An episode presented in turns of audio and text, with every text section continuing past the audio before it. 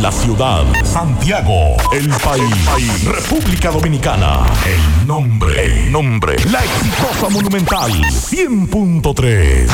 Dale volumen. Desde ahora, toda la verdad y solamente la verdad con Maxwell Reyes. Buenas tardes Santiago, buenas tardes región, buenas tardes a todo el país.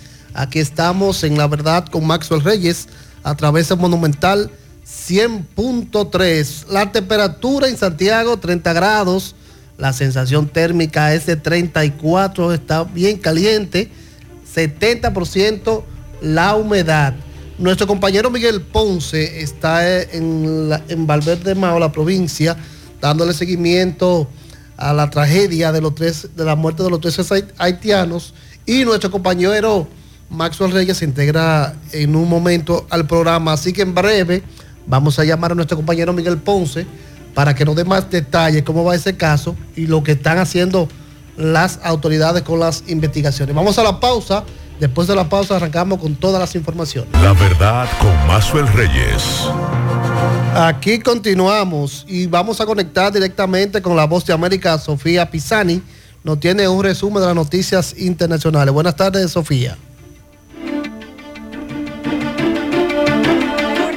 Massachusetts, Maura Healy, declaró estado de emergencia el martes, esto por la continua llegada de inmigrantes que requieren alojamiento en un momento en el que el costo de las viviendas, ya de por sí escasas, sigue aumentando. Actualmente hay más de 20.000 individuos, muchos de ellos migrantes, que viven en albergues del Estado, incluidos infantes, niños pequeños y embarazadas. Esa cantidad equivale a cerca de 5.600 familias, lo que representa un aumento de 80% respecto a las 3.100 familias de hace un año. Según señaló Hailey, muchos de los migrantes están llegando por avión desde otros estados. Tan solo en las últimas 48 horas, 50 familias de migrantes han aterrizado en el estado y tienen necesidad de hospedaje. Según señaló la gobernadora, los migrantes que llegan a Massachusetts son un claro ejemplo de la crisis migratoria internacional y llegan en un momento en que el Estado ya está experimentando una escasez de vivienda. En una carta dirigida al secretario de Seguridad Nacional, Alejandro Mayorkas, Healy pidió al gobierno federal ayuda económica y lo que es más urgente, según dice la gobernadora, permisos de trabajos expeditos para que los recién llegados puedan encontrar un empleo más rápidamente y empezar a ganarse la vida. En la misiva, Healy señaló que los permisos de trabajo eran uno de los principales motores de la crisis. Actualmente, comentó la gobernadora, puede tomar semanas, meses e incluso más de un año recibir estas autorizaciones. Desde Washington les informó Sofía Pisani, Voz de América. La verdad, con Mazuel Reyes. Bueno, agradecemos a Sofía Pisani por este resumen de noticias. Bueno, como dijimos al inicio del programa, conectamos con nuestro compañero Miguel Ponce, que se encuentra en Mao, dándole seguimiento a la tragedia de, los de la muerte de los tres haitianos. Buenas tardes, Miguel Ponce. Buenas tardes, Kirvin, a todos los que, escuchan este programa, La Verdad, con Macho Reyes como tú dices, estoy dándole seguimiento al caso de los 13 indocumentados de nacionalidad haitiana que fallecieron en el, la tragedia del pasado domingo y que hasta el momento apenas solo tres cuerpos han sido identificados y retirados en INACI de Santiago. Y para eso la Procuraduría de trata de personas de, que dirige la magistrada Joana Bejarán decidió enviar un equipo desde Santo Domingo que estará allí presente en INACI, en la morgue de INACI de, que opera, que funciona en el cementerio del ingenio, para que estos puedan eh, estar presentes cuando lleguen a, algún pariente, cuando pueda llegar algún familiar y entonces eh, poder identificar al resto de los, de los familiares. Recuerden que hasta ayer solamente una persona había sido eh, reconocido y fue Dillon Flerey y fue identificado por su tío. Y en el día de hoy acudieron además a, otros parientes, incluyendo los familiares de un hombre al que eh, identifican como Santrés Sinilien. Este residía en el sector Pekín y fue apresado. Eso es en la zona sur del municipio cabecera de Santiago de los Caballeros. Trabajaba como tejedor, fue apresado durante un operativo de migración y repatriado, deportado a su país. Este señor, Similien, decidió hacer la vuelta de, desde Haití hacia, Santo, hacia Santiago nuevamente, pagando una alta suma de dinero. Él figura entre las víctimas. Dicen los familiares de, de este joven de apenas 26, 28 años de edad, que la, la no han recibido mucha mucho soporte de, las autoridades eh, debido a, las mismas complicaciones que se dan en, en INACI. En el caso de la provincia de Valverde, donde ocurrió específicamente eh, en, la, en el municipio de Esperanza, eh, donde ocurrió esta tragedia, se está haciendo desde ayer un levantamiento por parte de las autoridades de la Procuraduría General de la República para dar con los responsables de eh, la trata de personas, de los contrabandistas. Hasta ahora han sido identificadas dos personas, no han ofrecido los nombres. Sin embargo, se puede esperar que en las próximas horas pudieran dar eh, con el apresamiento de al menos uno o dos de estos individuos que ah, eh, andaban aparentemente, o al menos uno de estos, porque hasta ahora se tiene entendido que el chofer de la jipeta en que, en que eran transportados los ilegales de nacionalidad haitiana pudo sobrevivir, pero dejó rastros que pudieran dar con su paradero prontamente. Cualquier otra pregunta que tú tengas. Entonces, y con relación a las autoridades haitianas, ¿no se han presentado al lugar para... Ah, no, ni siquiera, ni siquiera hay nací donde debería haber un soporte de, de, la, de las autoridades haitianas para ayudar al menos claro. Eh, eh, si, si llega algún familiar y, contempla sepultarlo en Haití, que le diera soporte. Hasta ahora no ha sucedido así. En el caso de Santiago, de Santiago, que aquí hay un cónsul, en Santiago hay un consulado, yo, yo por eso no se entiende. Sí, creí que iba, que había, se había presentado. No, no ha dado ese soporte que sí deberían tener eh, la familia de estas víctimas. Ok, y entonces con las investigaciones, las autoridades siguen en eso, ojalá... Eh, ojalá puedan dar con los responsables. Con los responsables, claro. Pero no con esta, con, con estructuras, porque todo el mundo sabe que son estructuras mafiosas que operan en la línea noroeste. Porque eso no para. Ponce, pues gracias por estas informaciones, le, siga, le seguimos dando caso, eh, seguimiento a este caso y buen regreso a Santiago desde esa zona. También sobre este caso, los senadores de la provincia de Valverde, Edino Lasco y el senador Antonio Marte de la provincia de Santiago Rodríguez, hablan de este caso y la preocupación, la preocupación que ellos tienen sobre este caso de los haitianos. Vamos a escuchar.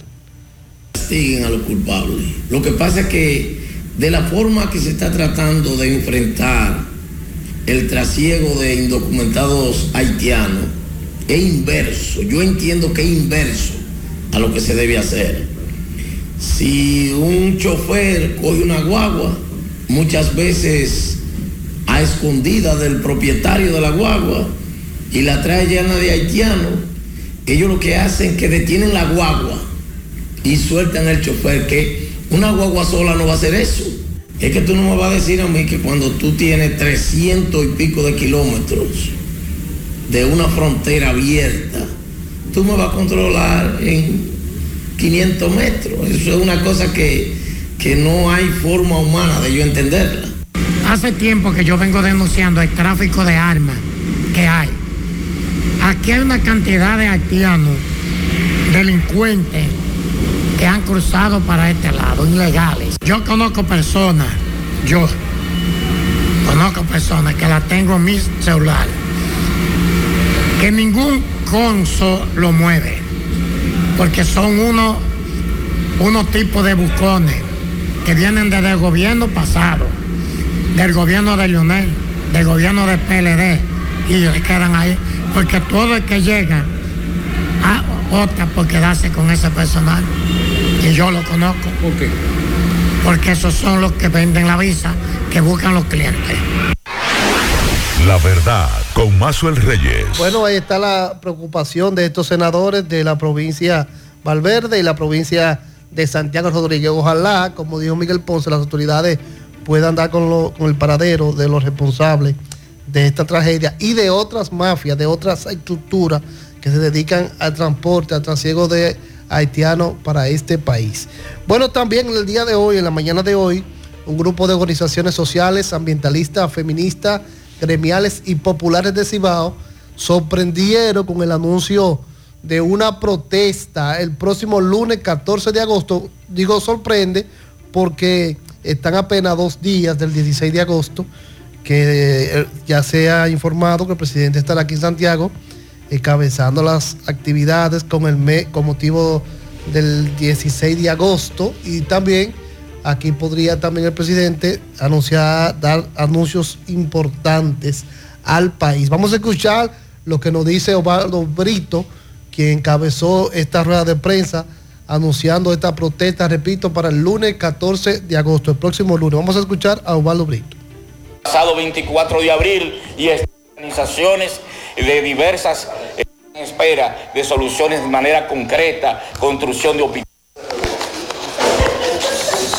del Cibao el próximo lunes 14 de agosto de este año 2023, debido al aumento del sufrimiento de la población, el alto costo de la vida, los bajos salarios, la inseguridad, mientras centenares de pequeños negocios y empresas se van a la quiebra por el encarecimiento de los costos de producción, las materias primas, energía, combustible y aumento de la tasa de interés de los préstamos bancarios. Bajo la actual administración de Luis Abinader, las condiciones de vida de la población han empeorado gravemente por el, el constante aumento del costo de la vida. La política macroeconómica expansiva adoptada por Luis Abinader para salvar a los banqueros, grandes empresarios y oligarcas del país han derivado en una escalada inflacionaria en todos los precios de los productos y servicios de la canasta familiar, en la destrucción del valor del salario, convirtiéndose en agua y sal, en tanto que el sector productivo nacional, mediano y pequeño no soportan los aumentos de los costos de producción. En tanto, el plan de protesta y movilización de masa este lunes 14 de agosto, los pueblos del Cibao van en defensa de los trabajadores, de las amas de casa, profesionales y el sector productivo nacional, mediano y pequeño. Al mismo tiempo anunciamos la celebración de la segunda Asamblea Regional de los Pueblos del Cibao el domingo 3 de septiembre para debatir y aprobar un nuevo plan de lucha que contemple acciones de mayores envergadura y contundencia contra el gobierno empresarial que incluye una huelga regional y un paro nacional que abarque todo el territorio. El 14 de agosto nos movilizamos en los pueblos del Cibao en exigencia del cese de la tala indiscriminada de bosque, cese de la extracción de agregado en los ríos de la región y el país, contra la privatización del agua potable, por el derecho a la salud y educación de calidad y por una seguridad social basada en derechos sin ARS ni AFP. Nos movilizamos en, en, reclamo de aumento salarial para el sector público, rebaja de los precios de la comida, la medicina y el gas, en defensa del aparato productivo nacional pequeño y mediano en defensa de los recursos naturales y rechazo a la construcción de la hidroeléctrica en la placeta, en la bosca de los ríos, en Santiago Rodríguez. Nos movilizamos contra los apagones y la alta facturación del servicio de electricidad. Nos movilizamos para reclamar, satisfacer las exigencias de obras comunitarias como aguaductos, hospitales, escuelas, aceras, contenes, así como el cumplimiento de los acuerdos anteriores de los anteriores paros regionales y municipales. Por último, formulamos un llamado a la población a repardar la protesta que se llevarán a cabo el próximo lunes 14 en todos los pueblos del Cibao, que se expresará con vigilia, con marcha, piquete, huelga. La verdad, con Mazuel Reyes. Bueno, ahí está la información en la voz de Osvaldo Brito. Escuchamos ahí están convocando a protestas y movilizaciones para el lunes 14 en todas la provincia del Cibao. Vamos a esperar ya que va a pasar a final de semana, si se dará o no, porque eh, en casos así siempre las autoridades tienden a llamar al diálogo, pero vamos a esperar si mantienen o no la protesta, pero hasta ahora es oficial, lunes 14, movilizaciones y protesta en todo el Cibao. Por aquí me llega la información de que la Policía Metropolitana de Barranquilla informó la captura de un hombre de nacionalidad dominicana acusado de matar a una persona el pasado mes de enero aquí en la República Dominicana. El, y el apresado fue identificado como Jesús Alfredo García Cruz, que de acuerdo al general Jorge Urquijo, salió del país hacia Colombia para evadir la justicia, escabulléndose por más de siete meses en ese país. Vamos a esperar más informaciones oficiales ya de la autoridad dominicana y el proceso de extradición que se inicia a través de la Procuraduría General de la República. En la rueda de prensa también de la de convocatoria a protesta, la dirigente feminista Raquel Rivera también habló de varios temas con relación al Código Procesal Penal y el traje que hay ahí con las tres causales. Vamos a escuchar lo que expresó Raquel Rivera. Con, las, sin las tres causales y que eso se ponga adicional como lo han puesto, como lo han propuesto aquí. Fíjate, nosotras siempre hemos planteado que no estábamos de acuerdo con las tres causales en una ley especial. Eh, nosotras sabemos todos los poderes que están detrás de eso y también lo que implica el tema de las tres causales en el Código Penal y el imaginario social de la gente. La gente muchas veces ni conoce lo que son las tres causales y siempre trata de asociarlo a lo que es el aborto y el aborto de manera indiscriminada. Entonces nosotros entendemos que debemos de seguir haciendo incidencia, que debemos de seguir eh, edificando a las personas, sobre todo a nuestras juventudes, porque se ve lo de las tres causales simple y llanamente así, pero en levantamiento y estudio que hemos realizado, se ve bien claro cómo está establecido en ese imaginario social por un problema de religión, de las iglesias, de otros poderes, y sin saber muchas veces lo que son las tres causales, se niegan rotundamente porque entienden que se, nos estamos refiriendo al aborto puro y simple. Entonces, nosotros sabemos las consecuencias que trae el aborto de manera indiscriminada para la población joven, sobre todo para nuestras niñas y niñas.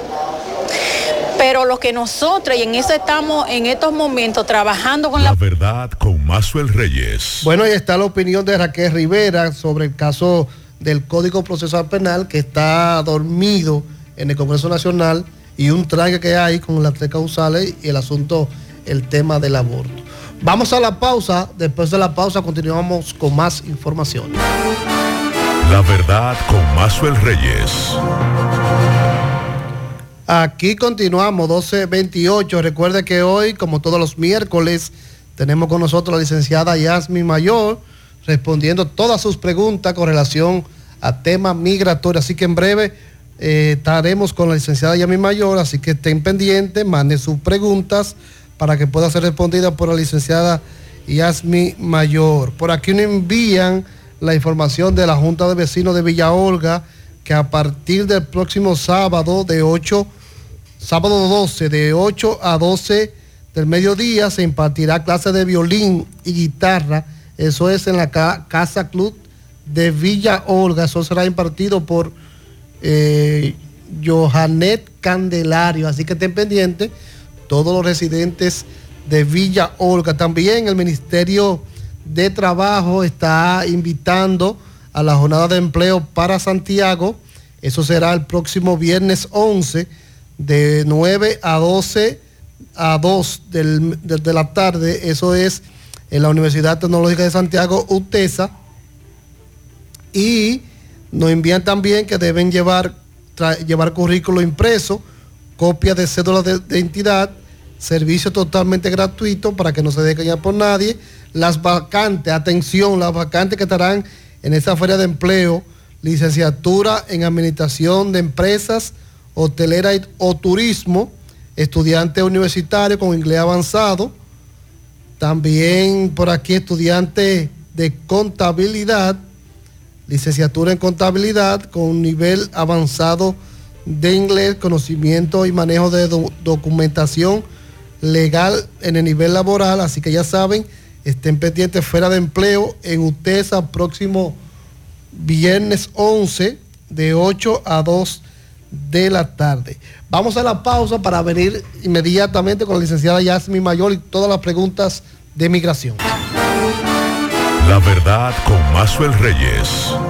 Aquí continuamos 12.33 y como todos los miércoles tenemos con nosotros la licenciada Yasmi Mayor, nuestra experta en asuntos migratorios. Buenas tardes, licenciada. Buenas tardes, Kilvin. Buenas tardes a cada uno de los radioescuchas que nos permiten llegar a sus vidas, a sus hogares. Nos permiten llevarle información confiable, información verificada en las fuentes correspondientes. Para mí hoy es un día maravilloso porque hoy tuvimos apertura de citas para las visas de turismo. Eh, en ese mismo orden estamos viendo un gran flujo de, de clientes interesados en viajar. Y estoy muy motivada porque me he dado cuenta, Kilvin, que el dominicano ya no solamente quiere tener una visa eh, para con una esperanza más allá de vivir fuera de, de República Dominicana, sino también para hacer turismo. Y vemos que constantemente se está viajando a Colombia, a Perú, a Brasil, a Cuba, a varios destinos que permiten que el solicitante vaya afianzando su background, su historial migratorio, de modo tal que pueda ser verificado por las autoridades de los consulados como cuál es su comportamiento migratorio realmente. Yasmi, aquí tengo una encomienda de un oyente para iniciar con las preguntas. Él me dice que su hija, 17 años, tiene planificado un viaje a Estados Unidos. ¿Qué pasa? Ella tiene 17 años, pero el viaje de ella es el 11 de septiembre.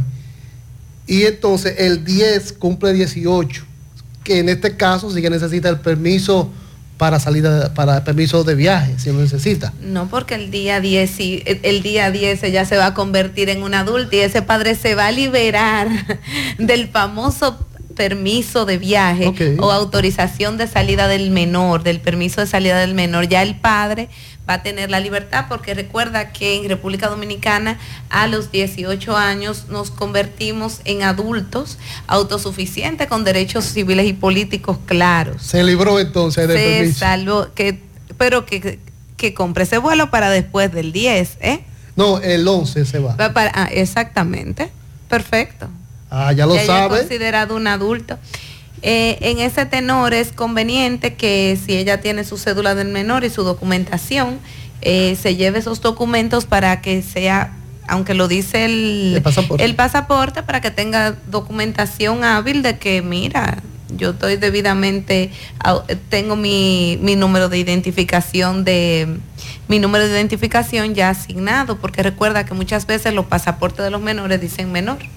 Entonces a veces puede haber un pequeño impasse ahí en el campo. No, y también tiene la cédula de menor hasta los 17. Sí, pero tiene ya un número asignado, la cédula del menor, igual que también su acta de nacimiento. Al amigo Su- oyente. Su acta de nacimiento va a tener su número de identidad única. Al amigo oyente que ya sabe, está liberado de ese, del pago de ese permiso.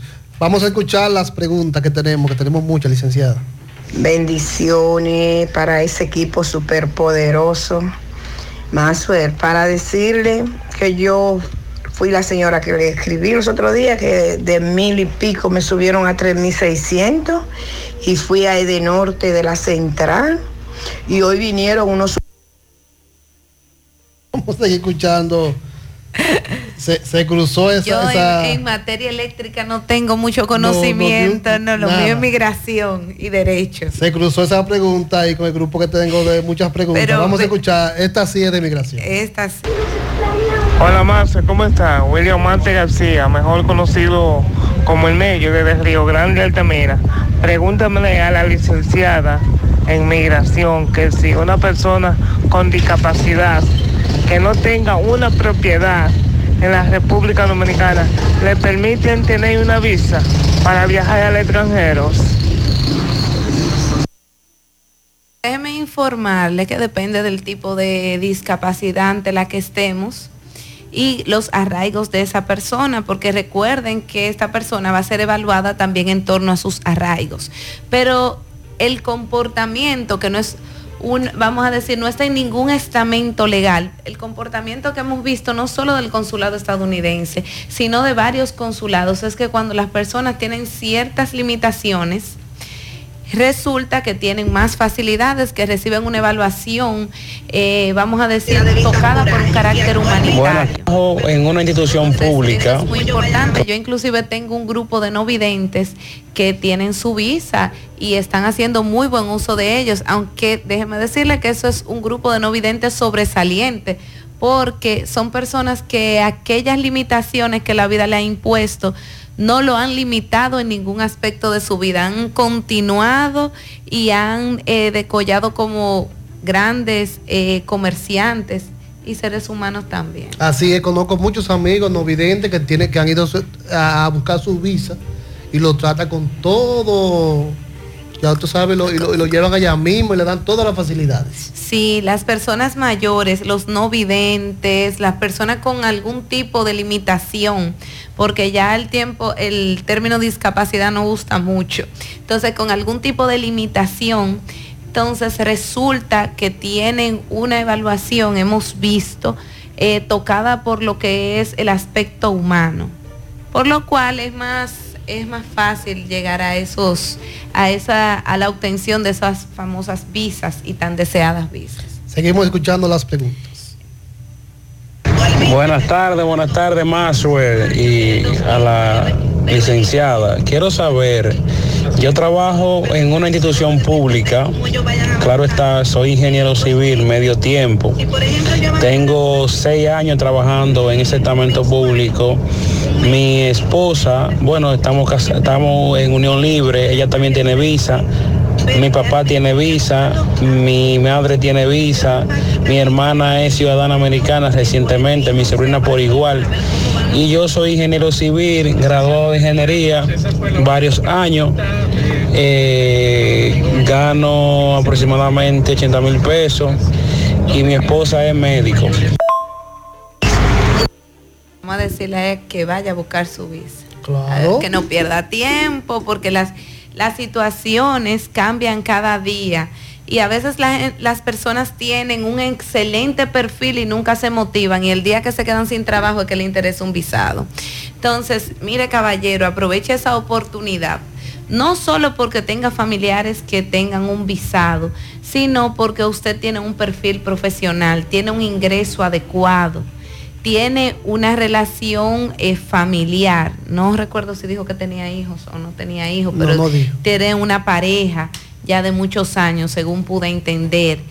Y eh, tiene motivos para solicitar un visado, porque qué tal una visita a esa hermana que es muy posible que como estuvo recientemente, según él pautaba en lo que era el proceso de ciudadanía, es posible que no lo ha podido, no ha podido eh, visitarlo a él en mucho tiempo. Entonces, es conveniente que se anime. Ahora, ¿qué sí es importante? Que cuando usted decida hacer su solicitud, usted constate la información que lleva, llene en su formulario, que todo lo que usted ponga en ese formulario se corresponda a la verdad, pero también una verdad que lo refleje a usted, porque realmente si aunque usted tenga todas esas grandes condiciones, ese formulario no es correctamente llenado, puede ser que todas esas cualidades, todos esos arraigos no puedan vislumbrarse en la evaluación del oficial. Entonces, eso es lo importante. En ese sentido, yo quería hablarles también de lo que es la negación del 214B que todo el mundo cuando recibe la cartita dice, no, me negaron la visa y me dieron la hojita que le dieron a todo el mundo. Pero ¿qué significa eso, Kilvin, en realidad? ¿Qué implica esta pequeña hoja que le entregan y qué limitaciones tiene para cada uno de ustedes? Lo primero que le quiero decir que todo aquel que ha recibido esa hoja no debe sentirse eh, que ha sido eh, su persona ha sido disminuida, porque y tampoco debe ser una motivación para querer para querer crear cosas que no existen. Muy por el contrario, los que han recibido esta hojita, lo que tienen que hacer esta negación por el 214B es evaluar su perfil y ver cuáles elementos deben de pulir, deben de preparar mejor para un próximo encuentro con un oficial consular. ¿Qué les quiero decir con esto? Enfocar bien sus arraigos, porque ¿qué es lo que significa el 214B? No siempre significa que usted no tiene las condiciones de un visado. ¿Sabe por qué? Porque hay muchas personas que tienen las condiciones, pero en su formulario no se ha reflejado esas condiciones y el oficial no ha podido ser partícipe de todos aquellos, de todos aquellos atributos que contiene su perfil decir de que usted tiene un trabajo de tantos años, de que usted eh, tiene, es técnico de tal, de tal, o es un comerciante, o tiene su propio negocio, o ha sido un empleado de 20 años, o este tipo de situaciones no han sido reflejadas correctamente. Razón por lo cual lo que se debe de hacer es organizar nuevamente el perfil y llenar correctamente el formulario, ver qué me faltó, qué me preguntaron ¿De qué se compone un visado? Eh, los visados se componen de los arraigos, pero cuando le dan la negación del 214B, no solo le dicen que no tienen arraigos, también lo que le quieren decir es que usted no demuestra tener suficientes ataduras, suficiente interés por permanecer en la República Dominicana o por retornar, o las dos cosas. ¿Qué quiere decir esto? Que usted denota que es una persona que puede abandonar su país y puede establecerse en otro o que de aunque tiene los arraigos que le permiten el no abandono, no está demostrando que es posible que no retorne. Entonces eso va un poquito más allá.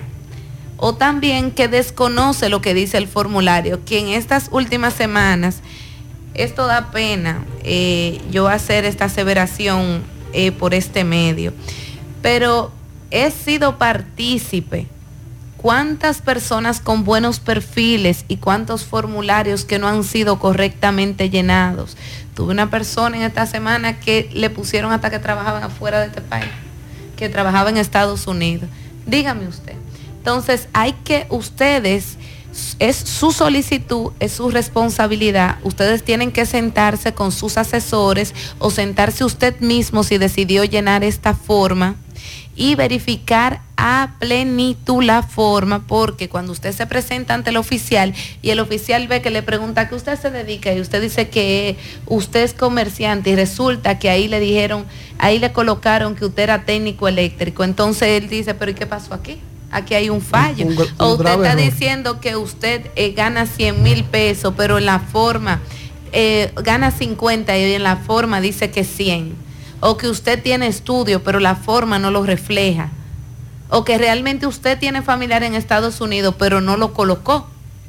Entonces, todos esos son elementos que comienzan a crear en el oficial que lo está evaluando a usted desconfianza y en usted mismo no le permite crear eh, las respuestas con las afirmaciones correspondientes, o sea, incongruencia. Licenciado, por aquí seguimos con las preguntas. Por aquí me envían si los niños menores de 3 y 1 año, hijos de un holandés y una dominicana, necesitan visa estadounidense para los Estados Unidos. Recuerden que como dominicanos sí van a necesitar una visa.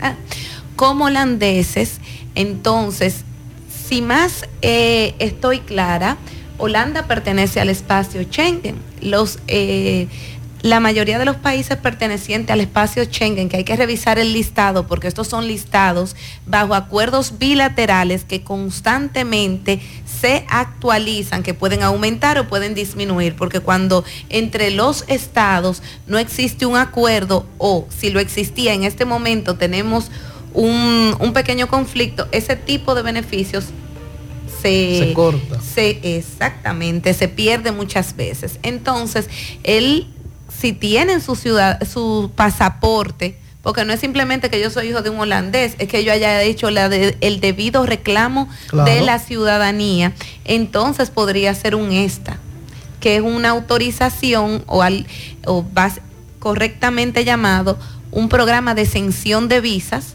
que es un permiso de entrada en el que usted le queda eximido de tener que solicitar mediante un trámite consular una visa para realizar una pequeña estadía menor a 90 días. La misma persona me pregunta que si son nacidos en República Dominicana necesitan permiso para salir del país solo con la madre. Todo menor necesita permiso para salir siempre y cuando se den dos condiciones. Primero, nace en República Dominicana, pero resulta que hay otros que no nacen en República Dominicana, pero tienen más de seis meses en la República Dominicana.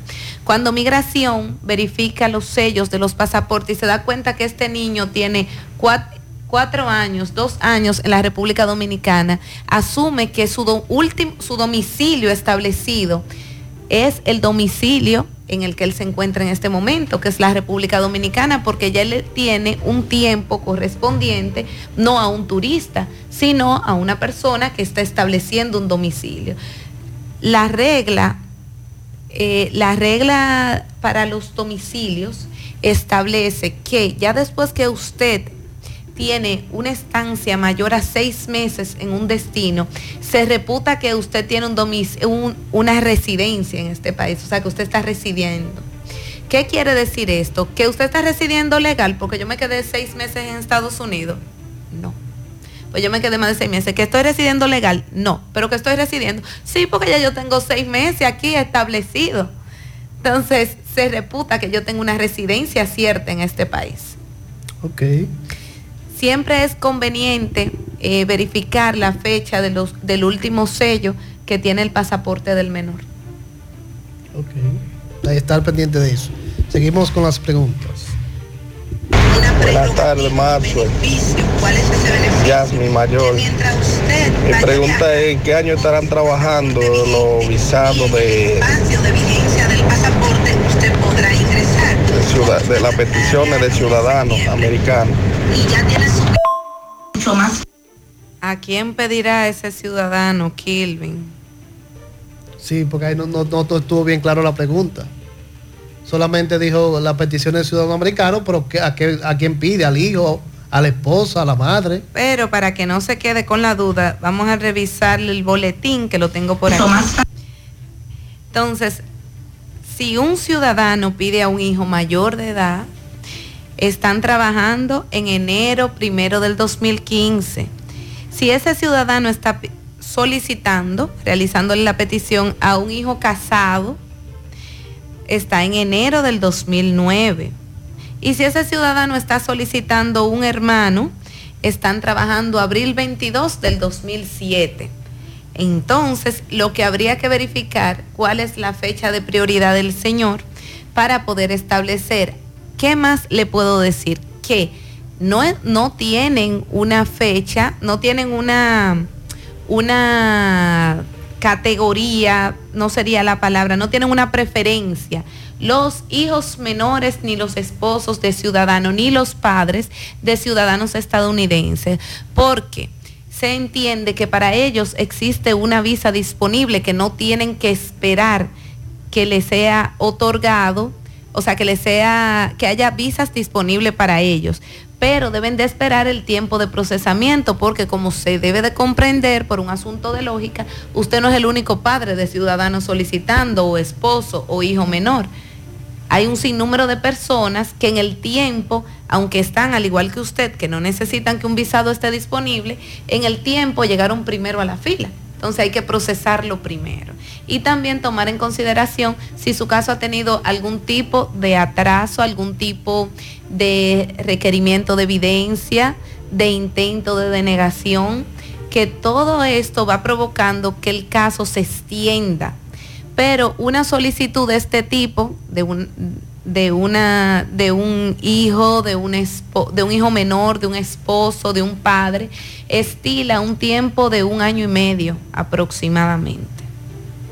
Seguimos con las preguntas. más factible. Buenas tardes, buenas tardes, más que dice la licenciada sobre los dos años que le aumentaron a la visa de paseo de residente.